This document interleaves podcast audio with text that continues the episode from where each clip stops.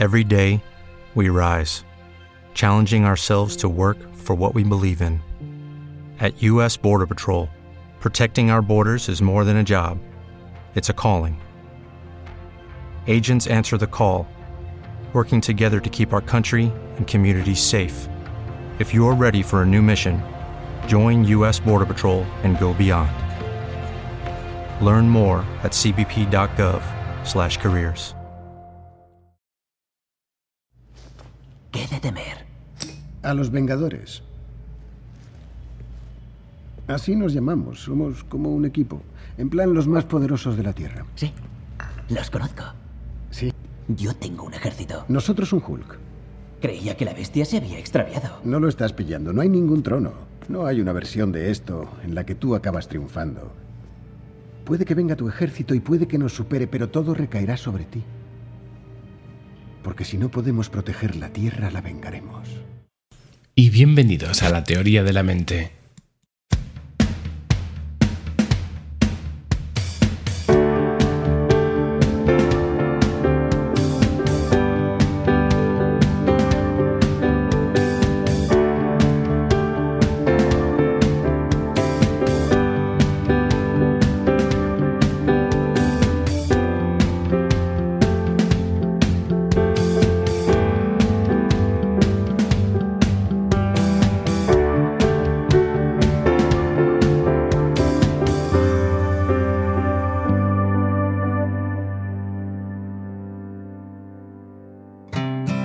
Pero qué bien encontrarme con vosotros. Bienvenidos otra vez aquí a la teoría de la mente. Nosotros ya sabéis, somos miembros de Amadak, que es www.amadak.com y la mente.com. Y si queréis contactar con nosotros, ya sabéis, la tenéis que hacer a info, correo electrónico es info.amadag.com o llamadnos siempre en horario de secretaría a partir de las 4 de la tarde de lunes a viernes al 91 1198157 91 1198157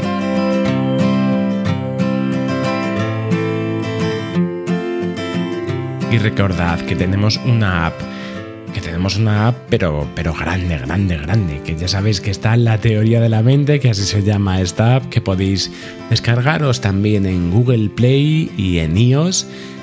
Ahí tenéis acceso a todos nuestros contenidos, porque, porque contenidos tenemos un rato, tenemos vídeos, tenemos podcasts como el que estáis escuchando ahora, tenemos ejercicios, tenemos blog, la posibilidad de contactar con otros usuarios, en fin, nada que no vais a echar nada en falta. Y en el programa de hoy vamos a tratar de algo que preocupa muy a menudo a nuestros pacientes. Siempre nos dicen, oye, vale, ahora estoy bien, pero, pero ¿cómo sé que yo no voy a recaer? ¿Cómo puedo prevenir las recaídas? ¿Es un tropiezo? ¿Una recaída?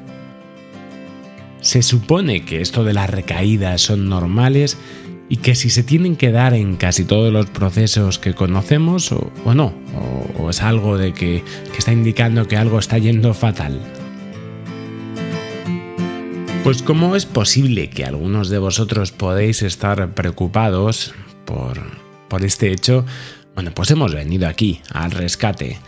Hemos venido a explicaros todo lo que podemos saber sobre recaídas, eh, cómo poder gestionarlas, cómo poder también vivenciarlas, qué cosas nos pueden ayudar. Bueno, ya sabéis, aquí estamos en Amada. Recaídas a mí, ¿eh? Nos vemos en el programa. ¿Y si recaigo? ¿Y si vuelvo a sufrir otra crisis de ansiedad? ¿Puedo verme otra vez en el punto de partida? Algunas de estas son las preguntas comunes que escuchamos en consulta, cuando la gente ha conseguido un progreso necesario para que le atormente la idea de no querer dar marcha atrás. ¿Es posible la idea de volvernos a ver en ese lugar tan temido? Y en caso de que así sea, ¿podemos hacer algo para remediarlo?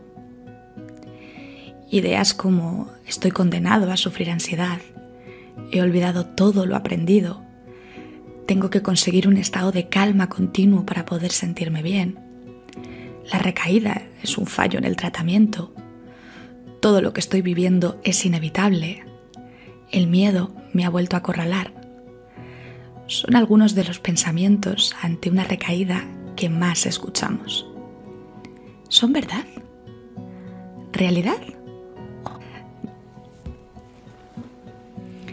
Estoy condenado a sufrir ansiedad.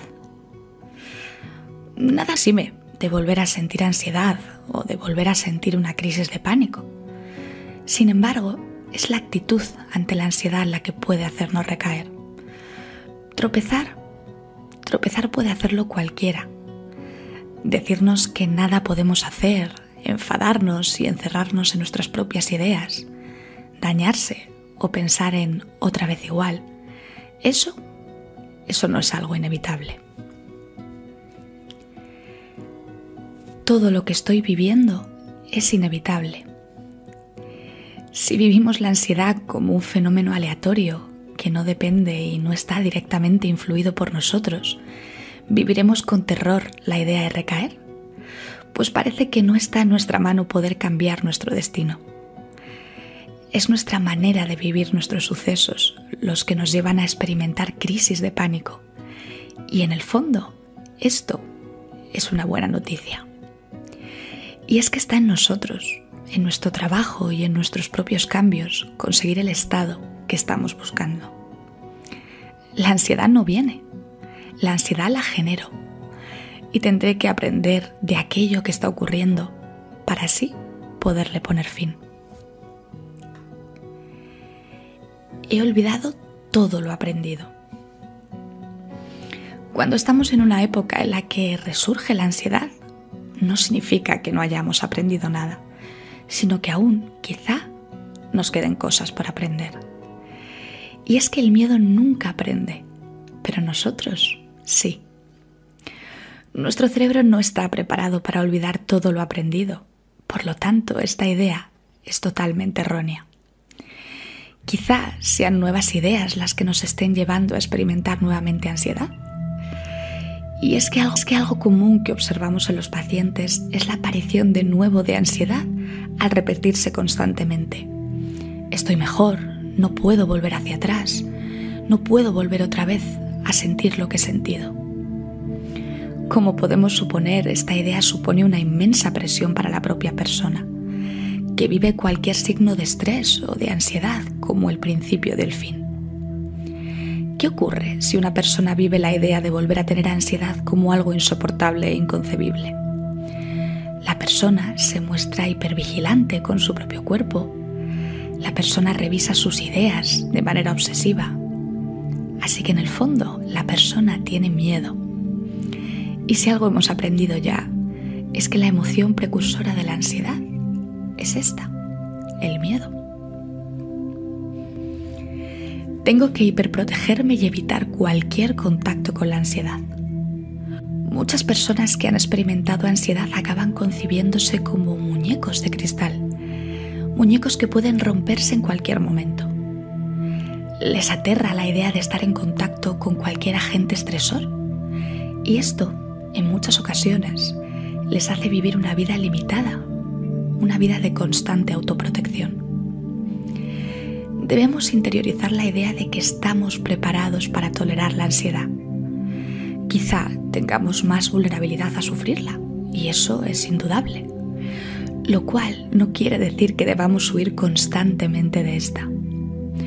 Proporcionarnos estados salubres es fantástico, pero también lo es aprender a gestionar estados y situaciones más complejos a los que sí podemos y estamos preparados para enfrentarnos. La recaída es un fallo en el tratamiento. Al contrario de lo que podemos pensar, las recaídas son algo con lo que contamos en el tratamiento. Barajamos siempre la idea de que la persona pueda tener momentos de contacto con la ansiedad que no sepa gestionar. Y eso también debe ser parte de la intervención preparar a la persona para poder afrontar momentos de ansiedad. Y no, no es que estés fallando, es que estás aprendiendo. Estás aprendiendo a caerte para aprender a levantarte de nuevo. En el fondo, las recaídas son escenarios donde podemos contemplar qué cuestiones debemos trabajar o qué cuestiones debemos reforzar en la persona, con el fin de que pueda enfrentarse a multitud de escenarios de la manera más funcional posible. El miedo me ha vuelto a acorralar. Si después de experimentar de nuevo ansiedad ansiedad, has vuelto a tener hábitos y comportamientos como los que tenías inicialmente, debes saber que no es el miedo, eres tú. Y no es cuestión de culpabilizarnos, sino de responsabilizarnos. Debemos de responsabilizarnos de nuestro propio proceso y no culpar al miedo de las decisiones que tomemos. Y es que podemos tener mucho miedo y decidir remediar lo que está ocurriendo. O podemos tener mucho miedo y sentarnos en el sofá maldiciendo al mundo y a nosotros mismos. La actitud que tengamos hacia la recaída va a ser lo que nos coloque en uno o en otro lugar. En 1929 se produjo la más devastadora caída del mercado de valores estadounidense de la noche a la mañana, después de casi 10 años de prosperidad, miles de familias lo perdieron todo y no encontraron ningún asidero al que agarrarse. John Steinbeck, en su novela mítica Las uvas de la ira, relata la odisea del viaje de una de estas familias que se vieron abocadas a huir de la miseria, condenadas a sentir el vértigo del que ha perdido el suelo bajo sus pies. A veces vivimos nuestro proceso de manera similar a la del mercado de valores, como si en cualquier momento pudiese perder todo mi avance, como si la película no fuese realmente conmigo, olvidando que somos los verdaderos protagonistas y guionistas de nuestra vida. He derrochado mis días planeando muchas cosas. Esta no era una de ellas. Pero en este momento te pido que me permitas vivir los próximos instantes con valor. Seamos sinceros, cuando parece que todo va mejorando, todos hemos tenido en algún momento miedo a las tan temidas recaídas por ansiedad. No queremos volver atrás, ni que decir tiene pensar que podemos llegar incluso a una situación peor que antes y que la ansiedad regrese y vuelva a dominar nuestras vidas, sobre todo si aparece de forma inesperada. Cualquier cosa menos eso. Por favor, sería terrible, solemos pensar. El primer paso que debemos aprender es a diferenciar entre caída y recaída. Una caída es un hecho puntual de ansiedad. A veces también lo puedo llamar tropiezo, ¿no? Por ejemplo, ante una situación de exámenes es lógico que aparezca una ansiedad que es adaptativa o incluso un momento puntual puede aparecernos una pequeña crisis de ansiedad. Al fin y al cabo, a veces aparecen en momentos de cambio, a veces aparece cuando, bueno, estamos eh, resolviendo también algunas cuestiones internas. Podríamos hablar entonces en ese caso, pues de un pequeño tropiezo, y que nos puede ocurrir a todos. Eso es algo normal y además a veces, bueno, inevitable. Solucionar los problemas de ansiedad es un proceso que no es tan lineal a veces como querríamos, aunque precisamente para aprender no tiene que ser lineal, sino que tiene que tener sus valles y sus picos. Y estos pequeños tropiezos forman parte del aprendizaje. Si no recuerda, no conseguiste aprender a montar en bicicleta cayéndote algunas veces? De igual forma, en este momento, tenemos que tener en cuenta también un aspecto clave como punto de partida y es que la ansiedad no es nuestra enemiga. Ni por tanto, nuestro objetivo tiene que ser eliminar la ansiedad por completo. La ansiedad es una emoción adaptativa que nos ayuda a sobrevivir y por lo tanto es normal que vuelva a aparecer en algún momento. Ahora bien, si aparece de forma frecuente, intensa, duradera, sí que tenemos que gestionarla o manejarla porque ya se está convirtiendo en algo desadaptativo. En cambio, una recaída por ansiedad es ya una situación más estable en el tiempo. Podemos decir que son varias caídas repetidas en un breve espacio de tiempo. Ahora bien, ¿por qué aparecen las recaídas por ansiedad? ¿Por qué llegamos hasta ese punto? Es muy frecuente que cuando vemos que ya estoy bien, se nos olviden las estrategias que nos ayudaron a solucionar el problema porque ya no las necesito. Y en este punto es necesario recalcar una idea clave. Las estrategias aprendidas nos van a servir siempre a lo largo de nuestra vida y que no son una muleta temporal a utilizar solamente en caso de emergencia, por lo tanto, en la mayor parte de las ocasiones básicamente las recaídas se producen porque dejamos de utilizar las estrategias de afrontamiento aprendidas y volvemos a comportamientos previos al primer episodio.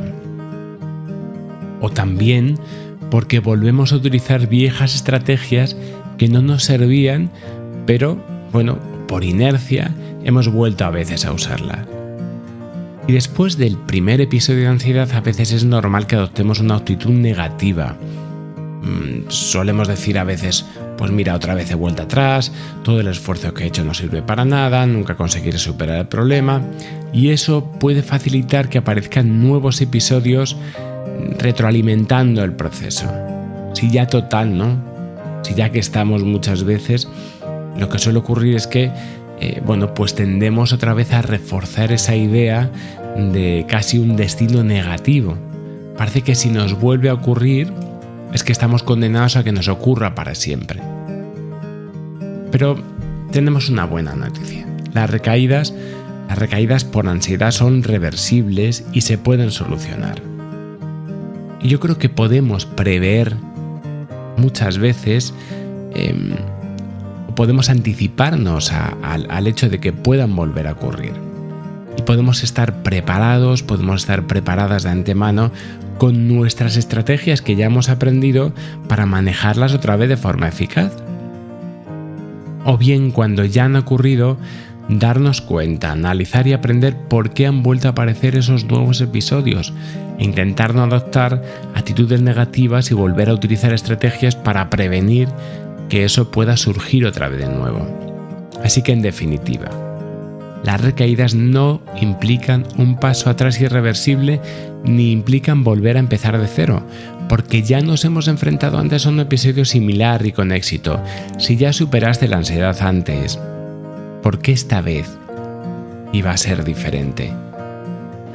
Por muy buen boxeador que llegue a ser, por muy bien que pelee, nunca podré enfrentarme a Joe Louis. Claro, él es peso pesado y tu peso medio. Nunca tendré la oportunidad de enfrentarme con el mejor. Y sabes una cosa, yo soy mejor que él. Y nunca podré demostrarlo. Anda, que recaídas a mí, ¿eh? Bueno, como estamos viendo, y yo creo que esto es importante, estamos descubriendo que en realidad un tropiezo no tiene por qué convertirse en una recaída. Que una recaída tiene más que ver quizá con nuestra actitud con nuestra forma de sobrellevar lo que nos ha pasado que con la ansiedad en sí.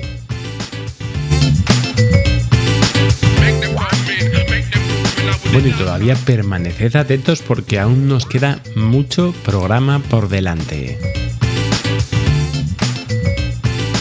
¿Y de qué vamos a tratar todavía esta vez? Eh, bueno, primero os vamos a ofrecer, que a mí me parece siempre importante, un resumen para sellar esta parte. Eh, un resumen donde vamos a hablar de algunos puntos importantes sobre qué hacer para gestionar las recaídas. Luego vamos con las noticias y vamos después a la sección 15 minutos mm, con la ansiedad con Cristina Luna y un servidor. Que esta vez toca resolver dudas sobre ataques de pánico. A continuación, presentamos una serie de puntos a tener en cuenta en el caso de que una de estas recaídas o tropezones aparezcan. El primero es que tropezar no es recaer. Nada nos exime de volver a sentir ansiedad o de sentir una crisis de pánico, sin embargo, es la actitud ante la ansiedad la que puede hacerme recaer. Tropezar puede hacerlo cualquiera, Victimizarse es decir que nada puedes hacer, encerrarse y enfadarse contigo mismo o con el mundo, dañarse o pensar en otra vez igual, eso no es algo inevitable. 2. Cuando estemos en una época en la que aumenta la ansiedad, no significa que no hayamos aprendido nada, sino que aún nos quedan cosas por aprender. A veces se cruza un río por un puente y a veces hay que saber nadar o mantener el equilibrio entre las piedras. 3.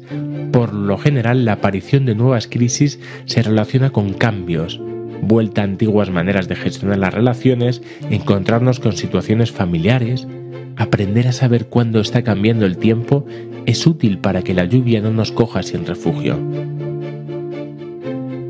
4. Cuando uno avanza en el proceso, se da cuenta de que la ansiedad no es un enemigo, sino un mensaje. Párate y reflexiona sobre qué presiones me he venido generando, qué pensamientos negativos estoy creando, en qué he descuidado mi cuerpo, qué cosas estoy evitando que necesito enfrentar, qué emociones me estoy guardando. Y por último, analiza si hay causas físicas detrás como cambios de medicación, anemias, hipoglucemias, alergias, agotamiento físico o cambios hormonales. Y esto ha sido todo por el tutorial de hoy. Si quieres contactar con nosotros, hazlo en www.amadag.com. Te escuchamos.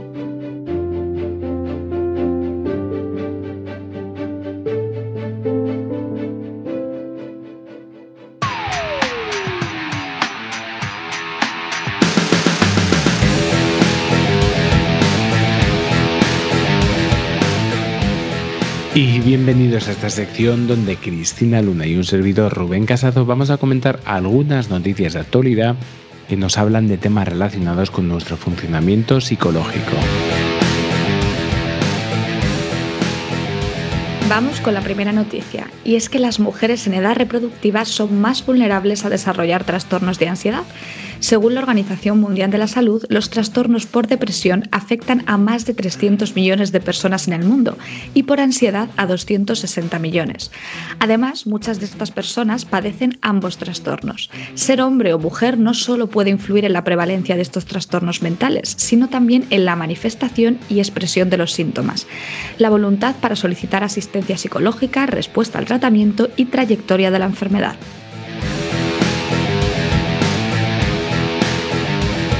Para Elena de Iracheta Ruiz, psicóloga clínica de la unidad de la mujer del Hospital Ruber Internacional, las alteraciones psicológicas caracterizadas por la angustia, el pánico inesperado y repetido es doblemente frecuente en mujeres que en hombres y la edad de inicio también es diferente, en hombres entre los 15 y los 24 años y en mujeres entre los 35 y los 44 años de edad. Este trastorno es más severo en mujeres, los síntomas son predominantemente respiratorios y en los hombres son más gastrointestinales acompañados de intensa sudoración. Algunos factores que pueden influir en estas diferencias son las fluctuaciones hormonales en las mujeres, ya que se ha demostrado que los cambios en las hormonas premenstruales contribuyen a episodios de pánico. Pero existen más enfermedades mentales, generalmente, que afectan más a las mujeres que al hombre.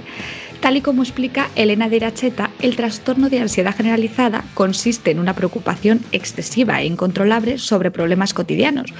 Numerosos estudios aseguran un empeoramiento premenstrual de los síntomas del TAG, aunque se desconocen los mecanismos del porqué de este agravamiento.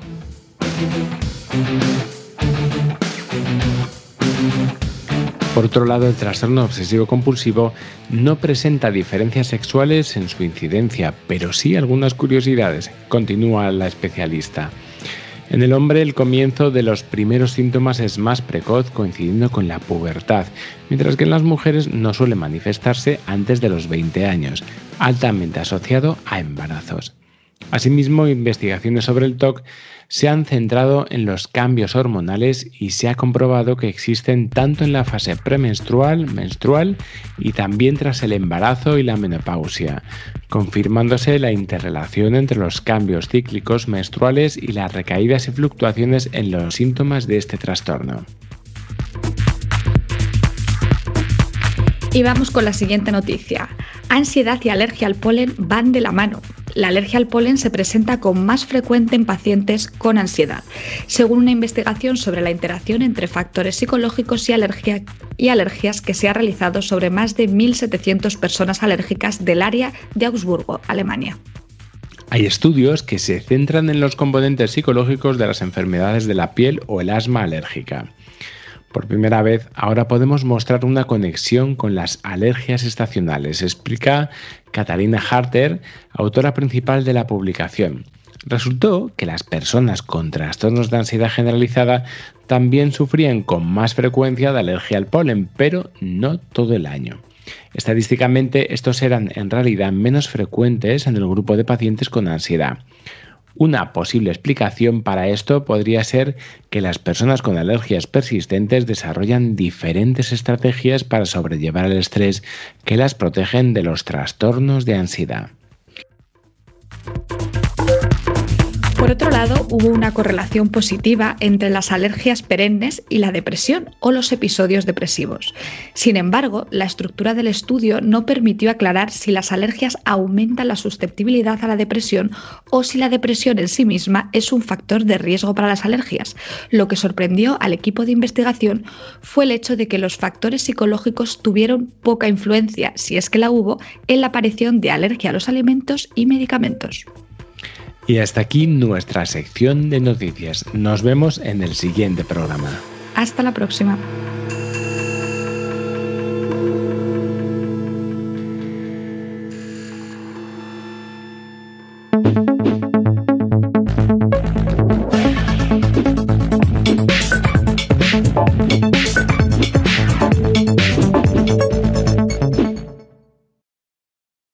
Bienvenidos a un capítulo más de nuestro consultorio en el que trabajamos, en el que tratamos todos aquellos aspectos relacionados con la ansiedad y todos los trastornos asociados a ella. Bueno, ¿de qué tratamos esta vez, Cristina? Pues hoy, Rubén, vamos a contestar, vamos a intentar aclarar una cuestión que nuestros pacientes nos hacen mucho. Yo creo que es algo que inquieta mucho a la gente que está en contacto con la ansiedad y es ¿por qué se producen los ataques de pánico?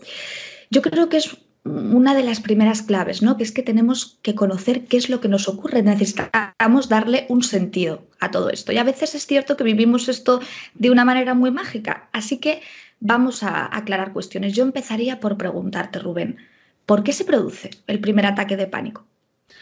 Bueno, pues mira, Cristina, en muchos casos el primero de los ataques de ansiedad suele aparecer de una forma aparentemente fortuita.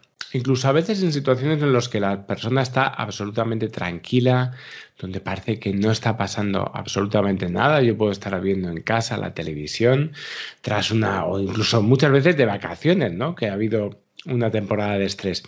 Y este, verás, eso es uno de los puntos claves porque existe la incertidumbre.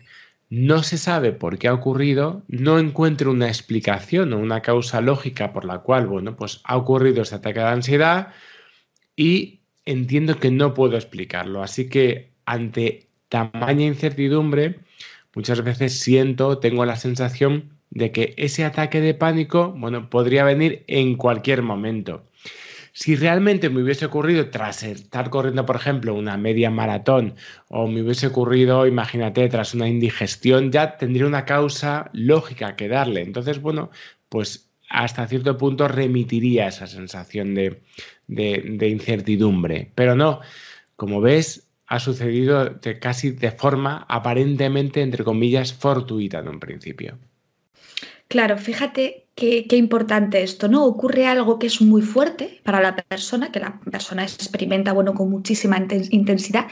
Y yo, obviamente, le doy importancia y por, razones muy lógicas, ¿no? O sea, son síntomas muy intensos, muy desagradables, me hacen contactar con determinadas ideas sobre perder el control, sobre la muerte que quizás anteriormente nunca había contactado.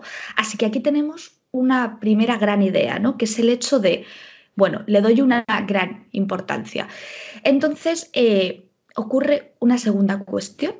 Es que no sé por que ha aparecido, ¿no? Que, quizás es un poco la función de este vídeo, ¿no? También poder eh, encontrarle un sentido, como decía inicialmente. Entonces, como para mí ha sido algo que no sé por qué ha aparecido, no, no tiene una causa aparente, ha sido sin motivo, lo lógico para las personas es pensar que en cualquier momento esto podría volver a aparecer, ¿no? Si me ha aparecido en un momento en el que yo no me lo esperaba, en el que yo no había una, una cuestión en sí, no había un porqué, ya entonces empiezo a agarrarme a la idea de que esto en cualquier momento es como una bomba que tengo dentro que puede explosionar.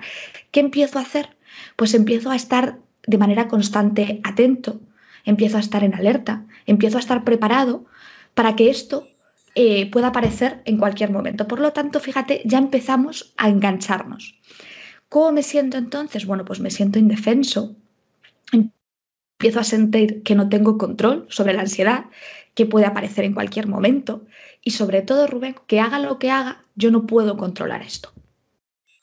Vale, en este punto vamos a ver, ya tenemos dos grandes ingredientes esenciales para que se vayan gestando estos ataques de ansiedad. Primero hay una intolerancia a la incertidumbre, es decir, esta incertidumbre nos ha dejado cao. Y luego está esa sensación de falta de control, unida también a esa necesidad de control. Es decir, de repente eh, se nos ha vuelto el mundo patas arriba. ¿no? no tenemos, sentimos esa sensación de incertidumbre y además sentimos que no hay nada que podamos hacer para poder controlar esto. Se produce casi esta sensación que muchas veces describimos de indefensión aprendida. Y es aquí donde, bueno, deberíamos hacernos la siguiente pregunta. ¿Por qué se mantienen luego esos ataques de ansiedad en el tiempo y por qué surgen cada vez más? En este punto, va a entrar en escena además un nuevo protagonista. Surge entonces, atención, el miedo al miedo. Esto es, el miedo muchas veces que podemos tener a la propia ansiedad.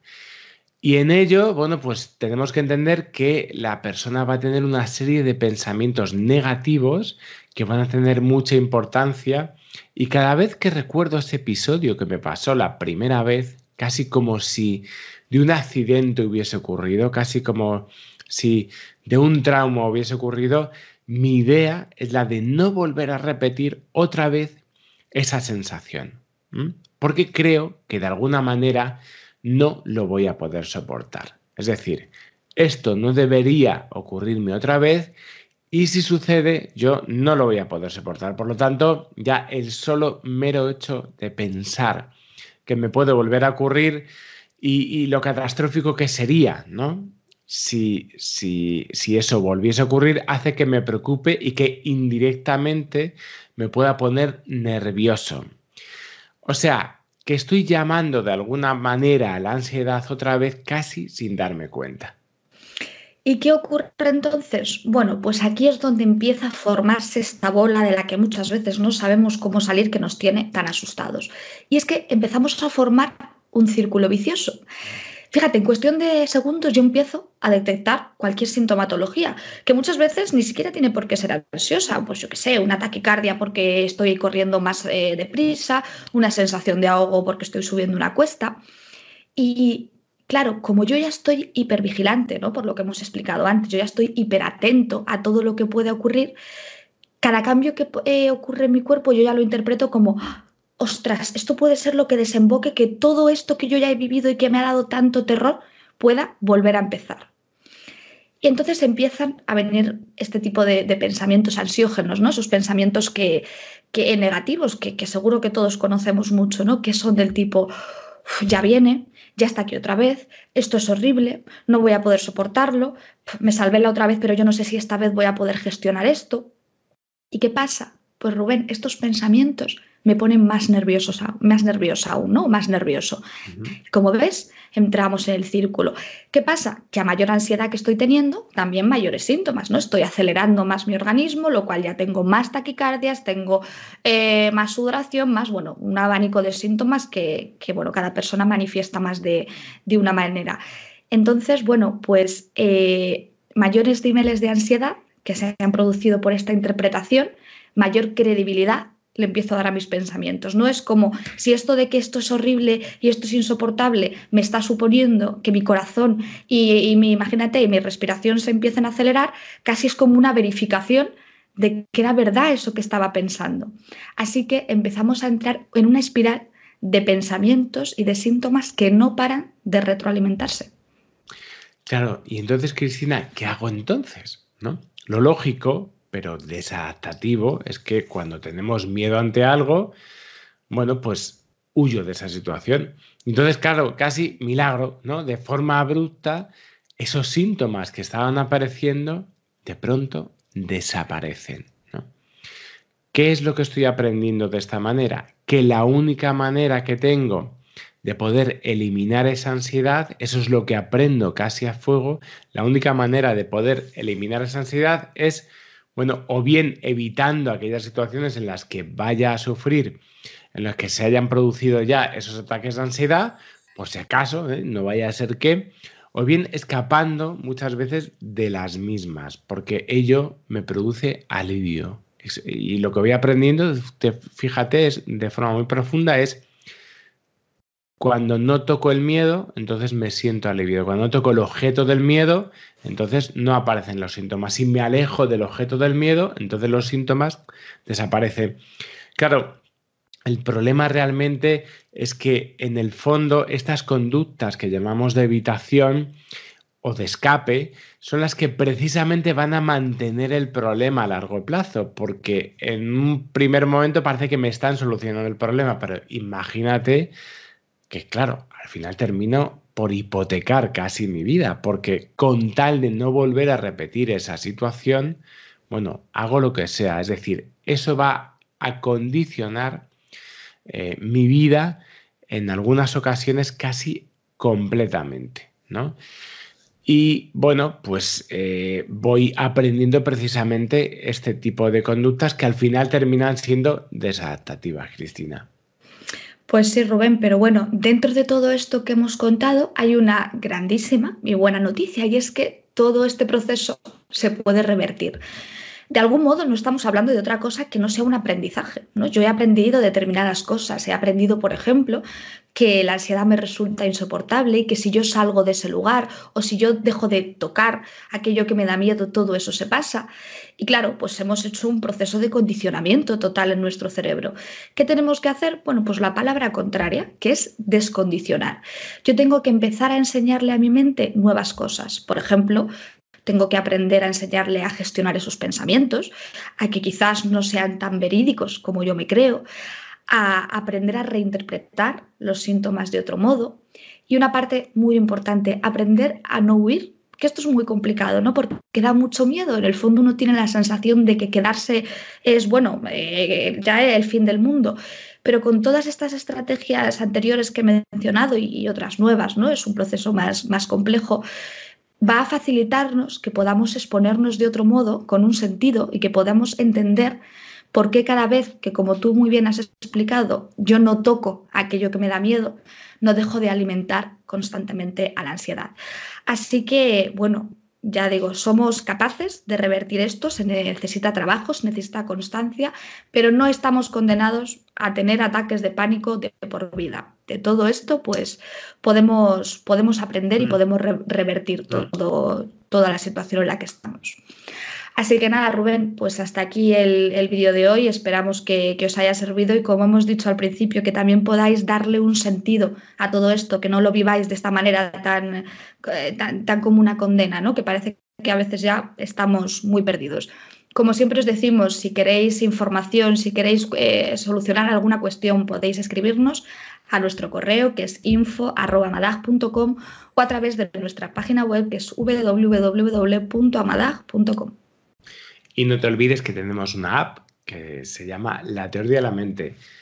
En iOS te vas también a, la tienda de iOS, pones la teoría de la mente y ahí estamos. Es completamente gratuita. Y en Android, pues exactamente lo mismo. Te pasas al Google Play y ahí tenemos pues la teoría de la mente. Y ahí tenemos todo, los vídeos, eh, todos los podcasts. Tenemos ejercicios también que te van a ayudar en tu proceso para la ansiedad. Bueno, que te voy a contar ya, que no te haya contado antes, que te descargues la app. Pues nada, muchísimas gracias por haber estado aquí. Nos vemos en el siguiente. Hasta el próximo.